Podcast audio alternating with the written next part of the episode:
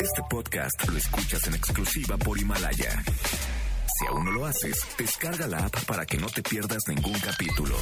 Himalaya.com. MBS 102.5 presenta El Cocodrilo. Experiencias históricas, callejeras, urbanas y sonoras por la ciudad. Hola, ¿qué tal? ¿Cómo están? Bienvenidos. Muy buenas tardes. Gracias por estarnos acompañando. Mi nombre es Sergio Almazán. Siete de la tarde con dos minutos. Abrimos los micrófonos de El Cocodrilo en esta frecuencia que ustedes ya conocen y que habitualmente sintonizan MBS 102.5. Hoy los invito a que nos acompañen en esta transmisión en vivo en este sábado 25 de abril, en que vamos a recorrer la historia de la Ciudad de México del siglo XIX a través de la mirada de una mujer que escribió epístolas, que escribió cartas y que después se convirtió en un libro que hace 100 años se publicó en español. Me refiero a Madame Calderón de la Barca y el libro es La vida en México. Y la música también es un festejo de centenario. Así es que acompáñenos, aquí comenzamos.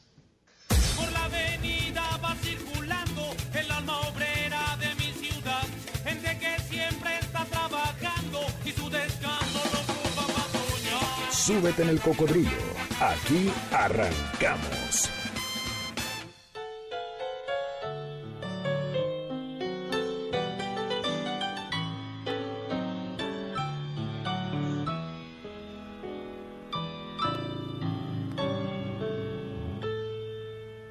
Hay un rincón de amor, es un lugar de sueños,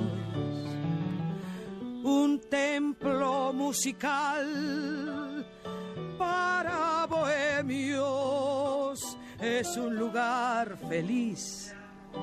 Aunque hay Efectivamente es la voz de Amparo Montes, la voz pasional del bolero, que esta noche nos acompaña a este viaje. Si quieres compartir tus emociones, La última de las intérpretes de bolero, Amparo Montes, la señora bolero, la voz pasional como así la presentaban, el pasado 24 de abril, es decir, ayer, cumplió 100 años de haber nacido en Tapachula, Chiapas, tierra sureña con su tropical clima que a sus paisanos, los hermanos Domínguez, le hizo componer temas como Frenesí y que por supuesto Amparo Montes interpretó. Ven a la cueva, ven a cantar aquí, ven con tu gente. Ven a cantar aquí, soñador diferente, a esta cueva de amparo, a este amparo de amor. Amparo Mesa Cruz, su nombre bautismal, y a finales de los años 30 ya era conocida como Amparo Montes, y con este nombre es considerada la mejor intérprete de Gonzalo Curiel y la última gran voz femenina intérprete de Lara. Pero en su repertorio musical estuvieron los mejores compositores del cancionero bolerístico latinoamericano, como Pedro Flores, Bobby Capó, Rafael Hernández, entre otros muchos que completaron el acervo interpretativo de Amparo Montes. Como muchos de sus intérpretes musicales de los tiempos de la posrevolución que iniciaron en la radio, así también Amparo Montes inició en la radio de forma amateur. El caso de Amparo Montes no se escapa de esa suerte, gracias a la oportunidad que le dio Ramiro Gamboa, sí, efectivamente el tío Gamboín, que tenía un programa en la XCW que se llamaba Quiero Trabajar. En la década de los años 40 grabó su primera producción musical con dos temas, Dime por qué y Juntito al Mar. que se escapa una lágrima por los recuerdos. Si quieres compartir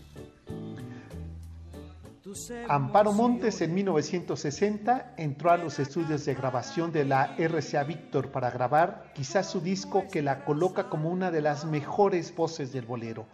Bajo el título de Nuestras canciones, el material discográfico incluía temas de Gonzalo Curiel y de Agustín Lara, con los arreglos de Tete Cuevas al piano y de la orquesta de Chucho Ferrer, que fue el inicio de la consagración musical de Amparo Montes. El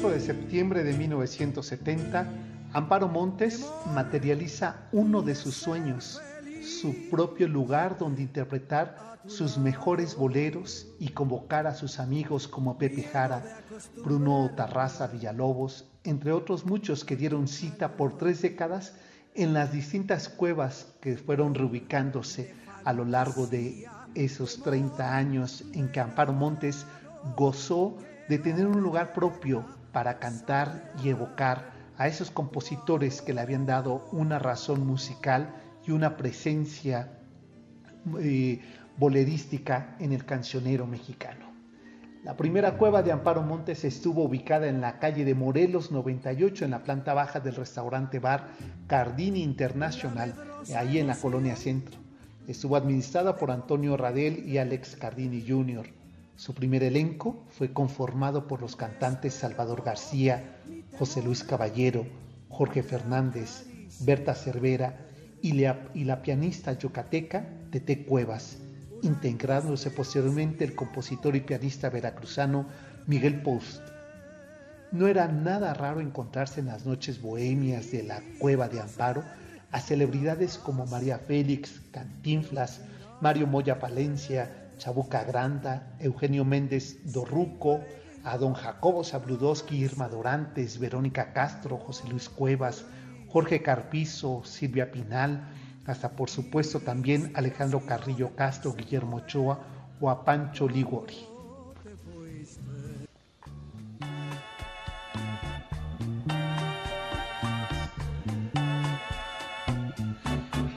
Humo en los ojos cuando te fuiste, cuando dijiste lleno de angustia, ya volveré.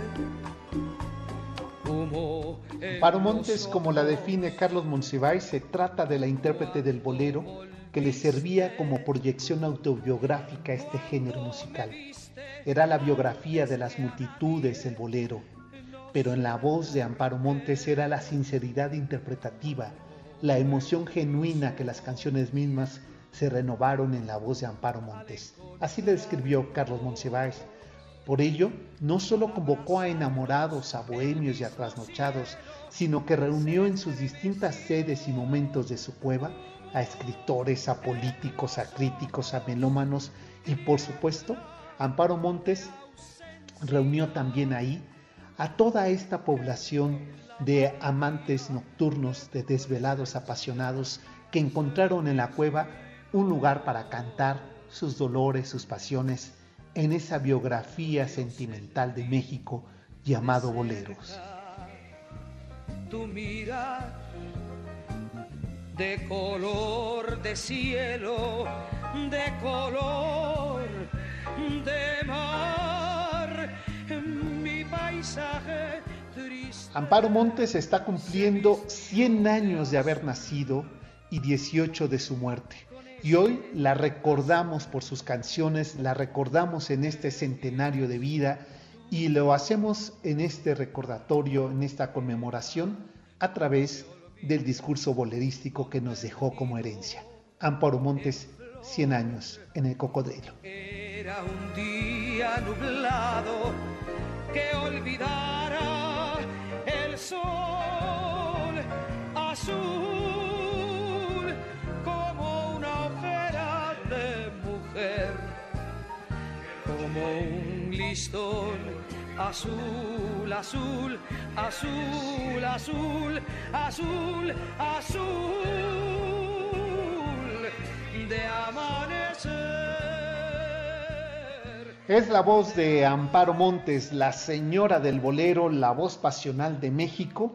Y es con esta voz que les damos nuevamente la bienvenida de manera musical en este espacio que es El Cocodrilo, en esta que es la emisión 365 correspondiente a este sábado 25 de abril del año 2020, con, eh, respetando las indicaciones sanitarias, con la debida y sana distancia. Los saludamos eh, Inge Zavala desde la cabina de operación ahí en la zona de Anzures, en la zona de, eh, del poniente de la Ciudad de México.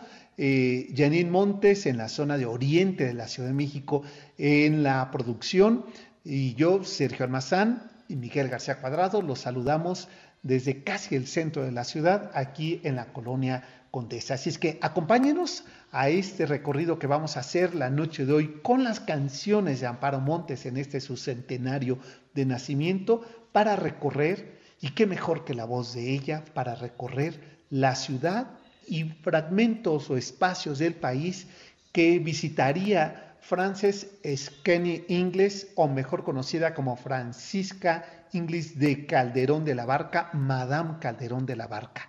Esta mujer que entre 1839 y 1941 visitó este país, vivió aquí eh, y escribió cartas para su familia, eh, una relación epistolar. Su familia vivía en Boston y ella con su marido eh, estuvo en México cumpliendo pues una relación diplomática que había establecido México después de la firma del de, Tratado de, Paz que había logrado con este país español.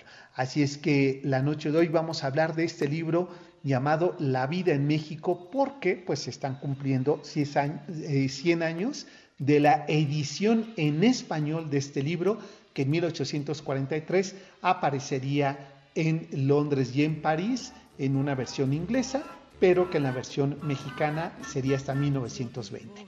Así es que acompáñenos a recorrer el siglo XIX mexicano en la mirada, en la escritura y en eh, la epístola de Madame Calderón de la Barca. Esto lo haremos regresando de la pausa. Esto es MBS Noticias. Síganos por Facebook Live como el Cocodrilo MBS, Twitter igual el Cocodrilo MBS. Mi Twitter personal es S Almazán 71. Volvemos. Esto es el Cocodrilo MBS Noticias. Porque llevas en tu alma una canción. Porque guardas un cariño para mí. En el fondo de tu amante corazón porque hablan los destellos de tus ojos y también tus labios rojos de una mística emoción. El cocodrilo regresa después de esta pausa. Ya estamos de regreso. Sigamos recorriendo la ciudad en el cocodrilo.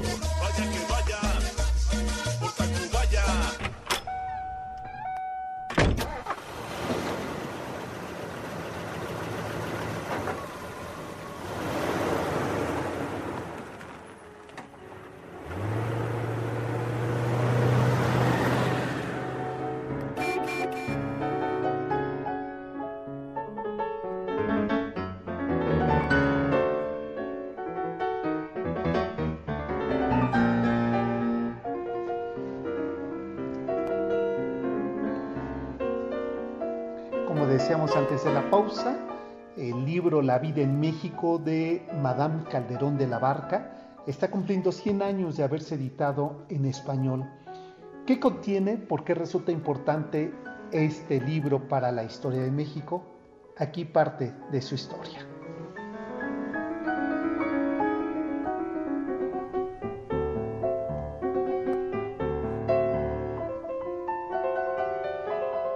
Libro La vida en México se suma a la lista de visiones, de crónicas, retratos y epístolas sobre México en el siglo XIX. Tiene un motivo totalmente distinto al que hoy día representa para nuestra cultura, para nuestra memoria, los relatos decimonónicos que tenemos de la vida cotidiana, de los usos, de las tradiciones, de la vida social y de los escenarios del México que Madame Calderón de la Barca recrea y deja como testimonio de su estancia por dos años en el país de 1841, de 1839 a 1841.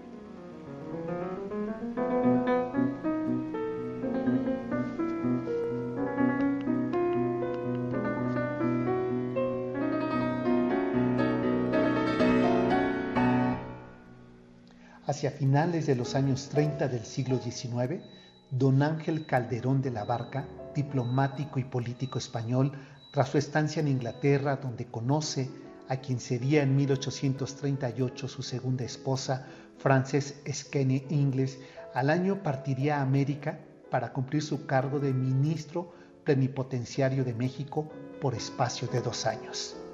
La presencia de la pareja Calderón de la Barca en nuestro país en el año de 1840 coincide con el Tratado de Paz y Amistad que México había firmado con España, concertado por ambos países y firmado en Madrid el 28 de diciembre de 1836, donde se reconoce la independencia de México.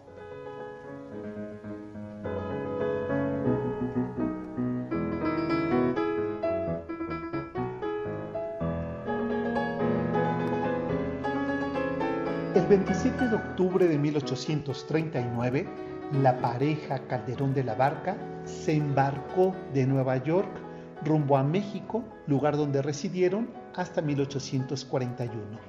Durante toda su estancia, Madame Calderón de la Barca mantuvo una intensa relación epistolar con su familia que vivía en Boston. En sus cartas describió, además de su situación personal, la vida cotidiana, las costumbres, la cultura y los sitios que visitó tanto en la Ciudad de México como en los demás viajes que realizó junto con su marido a otras regiones del país.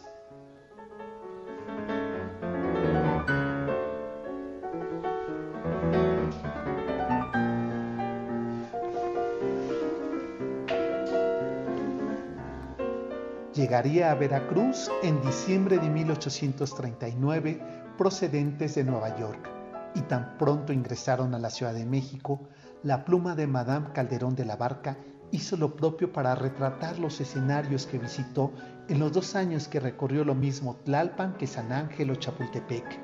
En la época que llegó en matrimonio Calderón de la Barca, México había vivido tres guerras, la de independencia, la de Texas y la de los pasteles. De 1839 a 1841 Anastasio Bustamante y Antonio López de Santana fueron cada uno presidentes dos veces. En 1842 lo fueron Francisco Javier Echeverría, Antonio López de Santana y Nicolás Bravo. La hacienda pública enfrentaba el problema de la falta de recursos económicos. Vivía un perpetuo estado de bancarrota, de bancarrota y dependía de los préstamos externos e internos. De eso ya no le tocó ver a Madame Calderón de la Barca. Y en realidad, aunque el país vivía una crisis económica, lo que vivió Madame Calderón de la Barca fue la élite, fue este mundo de glamour del cual se enamoró y describió en sus cartas.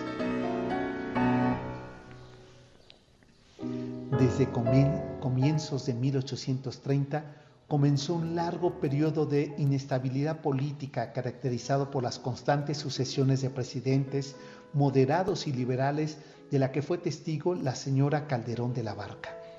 A su llegada a México en 1839, el matrimonio fue recibido por personajes como Guadalupe Victoria y Antonio López de Santana.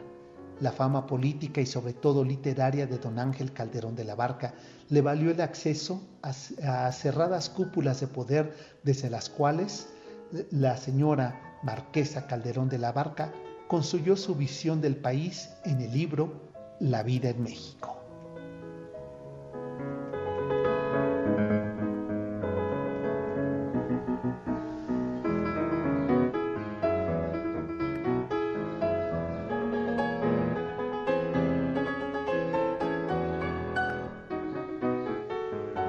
formas de vestir, las costumbres, la comida, los escenarios, los sonidos de los pueblos y mercados, el amanecer en Tacubaya, la ceremonia religiosa de San Agustín de las Cuevas, hoy Tlalpan, su paseo por el canal de la Viga y Xochimilco, el trinar de los pájaros, el pregonar de los afiladores de cuchillos y vendedores de sensontles, son parte de esos escenarios que describió Madame Calderón de la Barca. El México del siglo XIX que se debatía entre la pobreza y el escenario natural semirural de la ciudad que no acababa de urbanizarse. Las tardes de té y chocolate, las recepciones pomposas y excesivamente lujosas, los desayunos con la vista de los volcanes, de Santa Fe hasta Santa Clara, los paisajes y la vida cotidiana descrita con los sonidos, con los aromas, con las vestimentas, rituales y manjares que probó frutos que descubrió, brebajes que no se atrevió a probar, atuendos que le sorprendieron, es decir, ese México de principios del siglo XIX en la pluma y en la experiencia vivida de la marquesa de Calderón de la Barca quedaron registrados en la vida en México.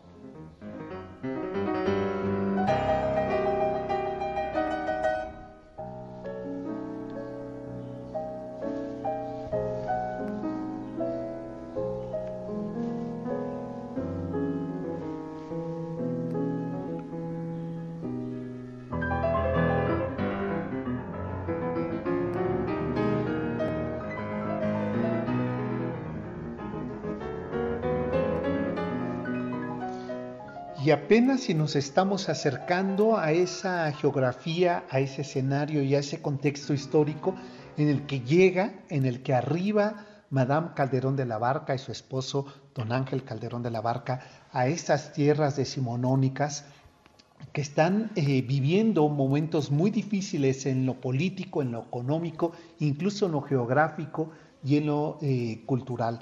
Venimos de una independencia de México que no ha sido fácil para el país sobreponerse a ello. Después eh, la pérdida de Texas, la guerra de los pasteles, pero también ese México que todavía está dividido en villas, que todavía hay que recorrerse en, eh, carretas, en, en carruajes y por supuesto también la llegada del vapor, del barco de vapor que cruzaría esta zona del, canal de la Viga y que sería uno de los paseos que Madame Calderón de la Barca disfrutaría y que quedan registrados en esta obra llamada La vida en México. Dos años, eh, ellos llegaron en diciembre de 1839 y en diciembre de 1841 la eh, pareja se va después de cumplir su periodo dentro del eh, trabajo de ministerio de intercambio eh, cultural y de relaciones diplomáticas de México con España, una vez que se ha firmado en 1836 aquel tratado de paz y amistad entre México y España. Antes de la pausa, déjenme ir saludando a la gente que ya está aquí acompañándonos a través de la eh, transmisión que estamos haciendo por Facebook, que nos encuentran como el Cocodrilo MBS, a través de radio en el 102.5, ahí nos encuentran también y ahí nos escuchan. Dice Mirlo Vale, Sergio y equipo, muchos saludos, un fuerte abrazo, un fuerte abrazo, como dice el Inge Zavala, que le eh, mandaba saludos desde la cueva de Yanín, que ya se encuentra ahí desde la cabina de operación el Inge Zavala, ahí en la zona de Anzures en Polanco, y nosotros desde aquí, desde los estamos recibiendo, prácticamente estoy en el estudio de la casa, donde habitualmente se prepara gran parte del eh, programa y de muchos otros temas que nosotros vamos abordando. Eh, Mari Carmen Ferrat, vecinos, ¿verdad? Estamos muy cerca. Saludos, mi querida Mari Carmen. Manuel Delgadillos, te mando también saludos A Mercy Vita le enviamos saludos y qué bueno que nos está acompañando. Dice Mary Shelley, hola Sergio, muy interesante el tema. Qué hermoso lugar donde estás, saludos. Pues como les decía, estamos aquí en la zona de la Condesa y desde aquí estamos transmitiendo. Creo que ya es momento de hacer la pausa. 7 de la tarde con 30 minutos. Recuerden que estamos también recordando y celebrando los 100 años de vida de la chapaneca Amparo Montes. Con ella nos vamos a la pausa y volvemos. Esto es el cocodrilo y vamos a seguir ahora sí conociendo las crónicas, cómo describe Chapultepec y demás lugares Madame Calderón de la Barca. Esto después de la pausa.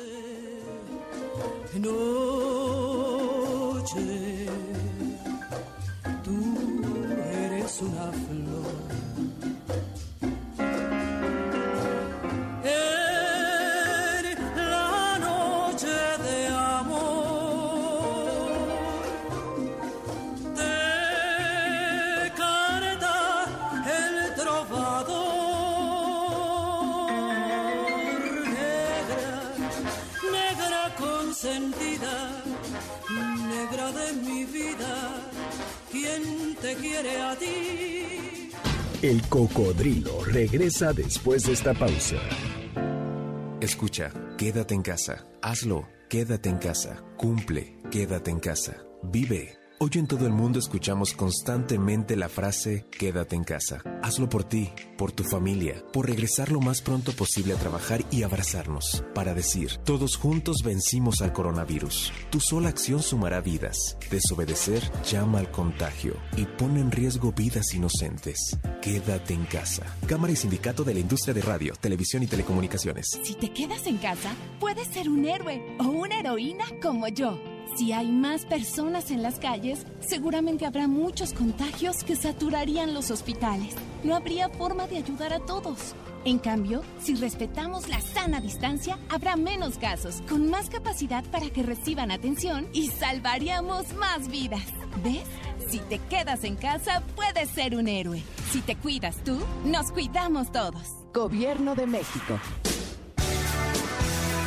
Hola, ¿cómo están? Soy Checo Sound y todos los sábados a las 8 de la noche tengo un programa llamado A-Track y en esta emisión hablaremos de las canciones que se hicieron famosas en las películas. No se lo pierdan, no salgan de casa, no me dejen solo y recuerden que MBS está contigo.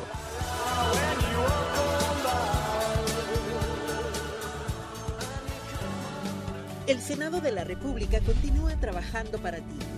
Ahora los programas sociales quedan garantizados en la Constitución. Así se respalda la entrega de apoyos sociales a la población con discapacidad permanente y a las personas mayores de 68 años. Además, becas para estudiantes en condición de pobreza y servicios de salud integral y gratuito a quien no tenga seguridad social. Senado de la República. Cercanía y resultados. En UTECA, la Universidad de MBS, nuestras vías de comunicación están abiertas para ti. Pide informes de nuestra licenciatura en actuaría. Inscríbete y domina los modelos matemáticos del mundo empresarial. Solo entra a uteca.edu.mx o manda un WhatsApp al 5581698050. Un asesor educativo te está esperando. Recuerda, uteca.edu.mx. La Universidad de MBS. Ya estamos de regreso. Sigamos recorriendo la ciudad en el cocodrilo.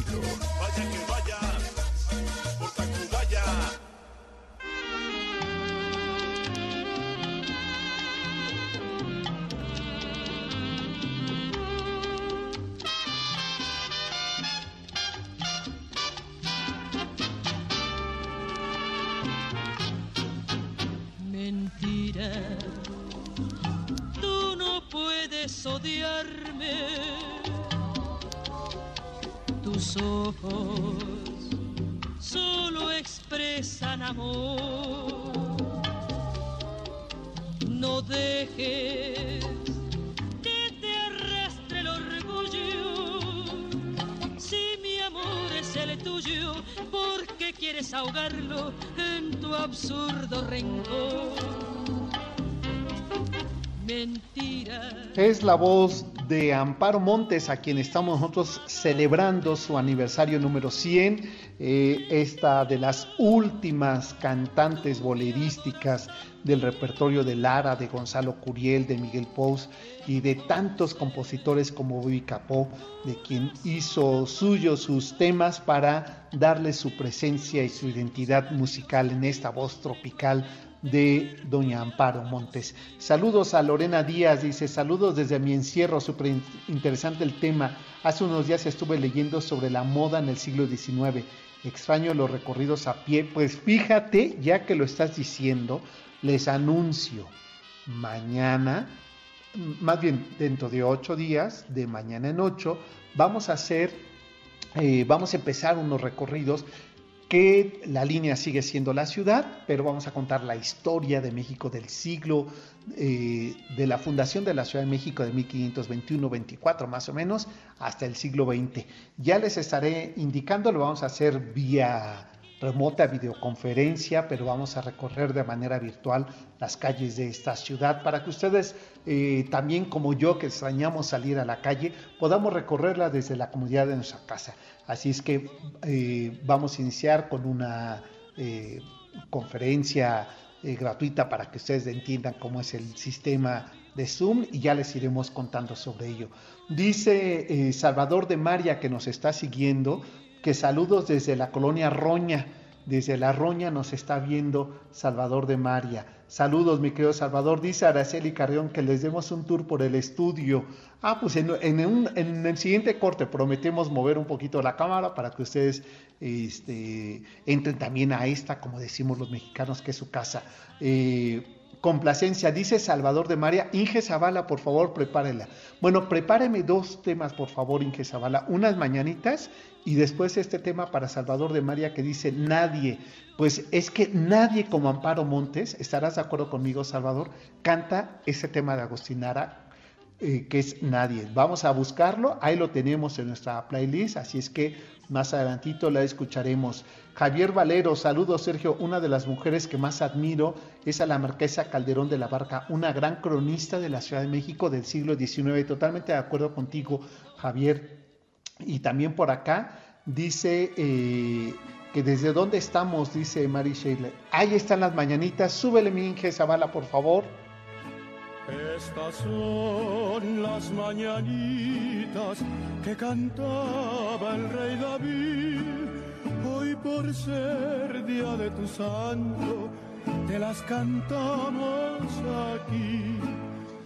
Son estas mañanitas son para Marcos Serratos que hoy está cumpliendo 50 años y es eh, yo no sé ahora en qué parte de la República estás porque como eres viajero sé que te tienen en cuarentena pero no sé en qué parte de la República te quedaste estacionado Marcos pero como te lo prometí por el Twitter te queríamos enviar esta felicitación y ya estaremos celebrando cuando se pueda tu cumpleaños número 50. Felicidades a Marcos Serratos. Dice Mari Carmen eh, Ferrán, como dijo la condesa, por eso pensé que estabas en la condesa. Ahí está el tema para Salvador de María. ¿Cómo lo consientes, Inge Zavala? Aquí está, Nadie de Agustín Lara en la voz de Amparo Montes. Que al fin tus pesares y tus sinsabores también fueron míos. Nadie puede inspirar lo que tú inspiras. Nadie, nadie puede expresar lo que tú expresas. Nadie puede mirar. Como Un fragmentito, mi querido Salvador, para que no digas que no te consentimos en este programa, que además te extrañamos y que, ¿sabes qué vamos a hacer, Salvador? Que a ver si eh, nos podemos eh, eh, aventar una conexión con él en otras emisiones en sana distancia y que nos cuente sobre el siglo XIX, que es de lo que estaremos hablando los siguientes programas y que les de esa época. Entonces, por ello, me parece que qué mejor que él para que nos lo cuente. Eh, ¿Te parece, en que que nos vayamos a nuestra cápsula de 1520 de la resistencia en este año que estamos revisando? Recuerden que en enero del año pasado, de 1500, del 2019, iniciamos eh, revisando la llegada de Cortés, el encuentro de Cortés y Moctezuma. En este 2020 estamos celebrando los 500 años o conmemorando el momento de la resistencia. Estamos haciendo esta revisión de estos dos años claves para la historia de México 500 años después. Así es que nos vamos a nuestra cápsula de 1520, la resistencia, y volvemos para continuar viajando a través de El Cocodrilo. 1520, la resistencia. Hace 500 años que el imperio mexica, el más importante de Mesoamérica, resistió la conquista de los españoles 1520, el año de la resistencia. Son famosas las cartas de relación de Hernán Cortés que envió al rey Carlos V, pero hay otro aspecto poco estudiado de esas crónicas, el croquis de Tenochtitlan. Hernán Cortés, como buen viajero, hizo llegar al emperador Carlos V una serie de cinco cartas donde da cuenta del proceso y ruta que llevaría a cabo junto con sus huestes para la conquista de Tenochtitlan. Es así como hoy día podemos conocer la travesía del conquistador. La primera carta de relación llamada Carta de la Justicia y Regimiento de la Rica Villa de la Veracruz, con especial dedicatoria a la reina Doña Juana y a su hijo el emperador Carlos V, narra las expediciones de los antecesores Francisco Hernández de Córdoba y Juan de Grijalva. Una segunda carta de relación fechada el 20 de octubre de 1520, Cortés describe la riqueza del imperio mexica, la prisión de Moctezuma II y la vida cotidiana en Tenochtitlan, el gran tianguis, las ceremonias religiosas que le aterran y lo difícil de la conquista. Concluye esta carta con la matanza del Templo Mayor. En la tercera carta de relación, Cortés le describe al rey Carlos V la hazaña de conquista y la consumación de la guerra de colonización tras la caída de Tlatelolco y el comienzo por establecer una nueva ciudad sobre la conquistada. Ya para la cuarta relación fechada en 1524, el conquistador Hernán Cortés detalla la Roma de Tenochtitlan y la conformación de la nueva ciudad sobre los restos de la antigua ciudad mexica. Y lo mejor de esta carta es que Cortés hace llegar la cartografía de la ciudad conquistada, es decir, que envía el croquis de Tenochtitlan y es la primera vez que el extremeño ofrece una primera fuente cartográfica donde se contempla lo que será la ciudad conquistada. En la última carta, la quinta carta de relación fechada el 3 de septiembre de 1526, Cortés busca justificarse ante el rey sobre las acusaciones que pesan al conquistador y a su vez habla de las traiciones que parte de sus huestes y capitanes han cometido en su contra con el objeto de salvarse del juicio. Como todo viajero, Cortés supo hacer de las crónicas un diario de navegante, a la vez que ofrece para la historia testimonios que nos acercan a los procesos y miradas de la hazaña conquistadora es además de colonizador, viajero y un historiador involuntario de la conquista de Nuevo Mundo. 1520. La resistencia. El cocodrilo regresa después de esta pausa. Ya estamos de regreso. Sigamos recorriendo la ciudad en el cocodrilo.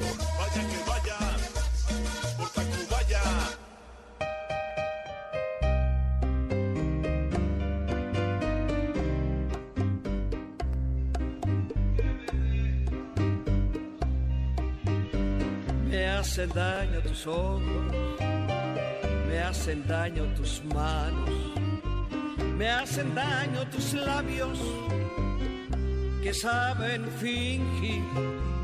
Y a mi sombra pregunto si esos labios que adoro en un beso sagrado sabrán mentir. Aunque vivas prisionero. Uy, es la voz de Amparo Montes, quien esta noche la estamos recordando, celebrando su cumpleaños número 100, aquí en MBS Noticias, en el programa El Cocodrilo. Yo soy Sergio Mazán, saben que todos los sábados nos encontramos a las 7 de la noche en punto y como desde hace casi 7 años, pues este programa viaja por la historia, por las crónicas, por las calles, por los personajes que hacen la historia de la ciudad. Y eh, recuerden que en himalaya.com, ahí encuentran, si ustedes buscan el cocodrilo, ahí van a poder encontrar los programas, eh, descargarlos, escucharlos, compartirlos y sumarse a la comunidad de El Cocodrilo, que agradecemos que cada eh, semana se va incrementando la, la comunidad, se hace cada vez más grande esta comunidad viajera del cocodrilo. Por acá me decían eh, Enriqueta Páez y Asunción Moreno, que sí que es buena idea invitar a, Salvador, pero que venga eh, vestido del siglo XIX, que puede ser de la condesa Calderón de la barca, que puede ser que solamente así te vamos a recibir, mi querido Salvador, con sana distancia. ¿eh? Bueno, dice que está consentido, que sí le hemos complacido, y también por acá eh, Araceli, ya te cumplimos ¿eh? el capricho en el corte. Quienes nos están siguiendo por Facebook Live pueden darse cuenta que ya les hicimos un recorrido por el estudio que es diminuto, pero que eh, ya conocieron los espacios de esta casa. Si les parece, vamos a continuar y eh, voy a dar lectura a una carta que es la carta número 18 de este epistolario convertido en uno de los libros de crónica de la vida en México de Madame Calderón de la Barca. Y en esta carta eh, lo que describe es un baile, un baile muy singular ocurrido en un edificio muy singular. Así es que aquí va un fragmento de esta historia. El baile de los ingleses fue en el Palacio de Minería, escribe Madame Calderón de la Barca. El edificio tenía un aspecto increíble, muy iluminado y lleno de gente vestida con mucha elegancia. El presidente y el cuerpo diplomático asistieron de gran uniforme y los diamantes brillaban por todas partes. En cuanto a las señoras del cuerpo diplomático, entre ellas las que me incluyo, dice Madame Calderón de la Barca, nos consolábamos pensando que nuestra elegancia suplía la magnificencia que nos faltaba, pues en lo tocante a joyas, ninguna dama extranjera podríamos competir con las de aquí. La hija de la condesa Acaba de llegar de París y vestía de un azul pálido con guirnaldas de rosas y un aderezo de brillantes.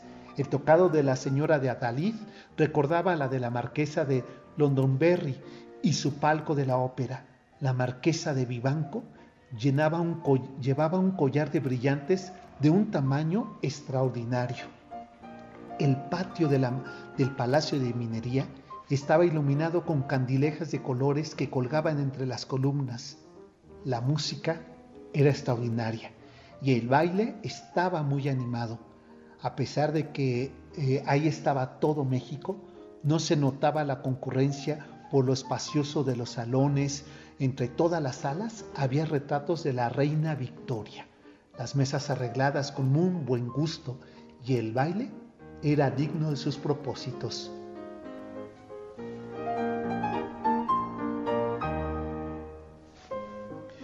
Vino la cena antes de los discursos del presidente y después de comer como cenamos, siguió el baile, casi hasta las seis de la mañana, que cuando nos íbamos, las campanas comenzaron a repicar llamando a misa.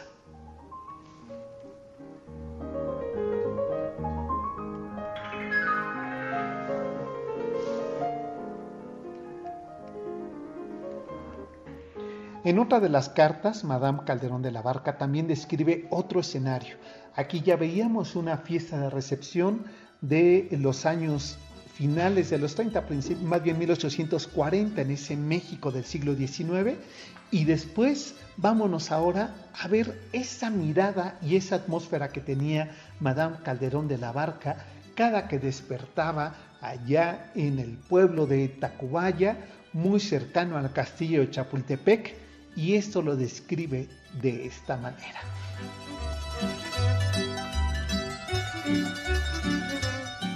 Con este vals de Chapultepec, de Lerdo de Tejada, vamos a recorrer en esta crónica la carta número 8 de Madame Calderón de la Barca del libro La vida en México. La vista desde la terraza que corre alrededor del castillo de Chapultepec es, es imposible de imaginar. Toda la extensión del Valle de México se desenvuelve como un mapa, la ciudad misma con sus inmensurables iglesias y conventos los dos grandes acueductos que cortan la llanura y los álamos y los chopos de las calzadas que conducen a la ciudad circundan por pueblos, lagos y palanicies. Al norte, la magnífica catedral de Nuestra Señora de Guadalupe y al sur sus poblaciones de San Agustín de las Cuevas, San Ángel y Tacubaya, como escondidas entre arboladas de este inmenso jardín. A una corta legua de México, se encuentra el castillo de Chapultepec, en el que se pueden encontrar más recuerdos que en cualquier otro sitio de esta ciudad.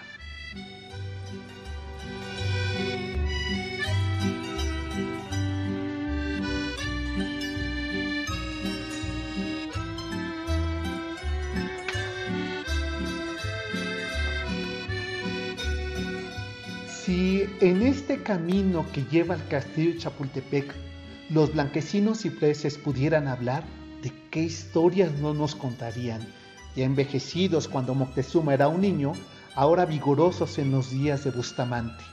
Aquí, el último de los emperadores se recreaba con su harem de ojos negros y descansaba bajo la sombra de esos árboles gigantescos, fumando el tabaco mezclado con ámbar. Aquí están sus aljibes, donde se bañó, sus jardines, su avería y los estanques con peces, bajo espléndido dosel de la cual descendía para pisar las hermosas telas que los esclavos le tendían sobre el aterciopelado césped.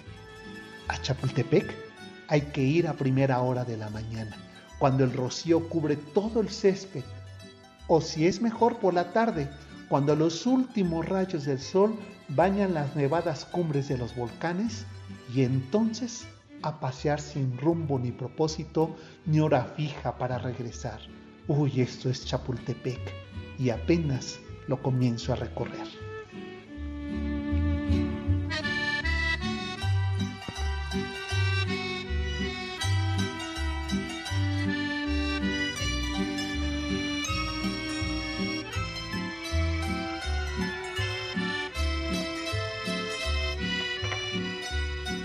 Apenas y una pincelada de lo que son las eh, cartas que componen este libro que, insisto, la vida en México durante la residencia de dos años en este país de Frances Esquine Inglis, mejor conocida como Marquesa de Calderón de la Barca, que, eh, eh, que editarían hace 100 años en una traducción en español y que posteriormente la colección Sepan Cuántos de Editorial Porrúa hizo una edición que la verdad es muy económica y se puede incluso descargar, ya que me lo preguntaban eh, aquí en, Facebook sobre esta posibilidad de que existiera. Existe, está disponible y hay eh, más de una edición cada vez algunas más completas, más complejas, más sencillas, pero todas lo que tienen es la esencia narrativa o descriptiva de estas epístolas que, como digo, más que cartas, porque esas son es correspondencia a su familia,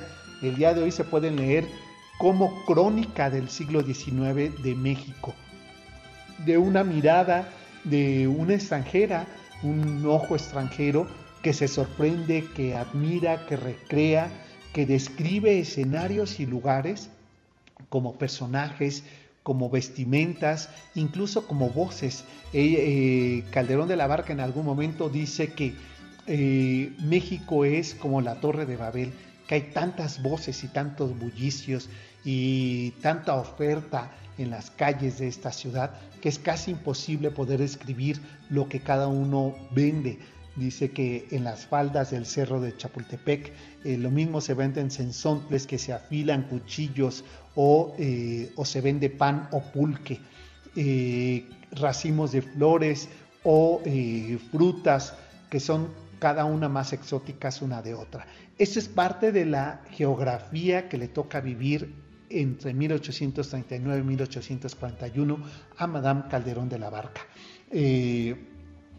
Y, que, y que posteriormente ese, ese escenario empezaría también a transformarse conforme llegaría eh, la mitad del siglo XIX y después el porfiriato hasta 1910. El próximo domingo de mañana, en una semana, vamos a hacer nuestro recorrido desayuno, vamos a desayunar con ustedes y ustedes con nosotros y vamos a recorrer esta ciudad en eh, cinco siglos, la Ciudad de México.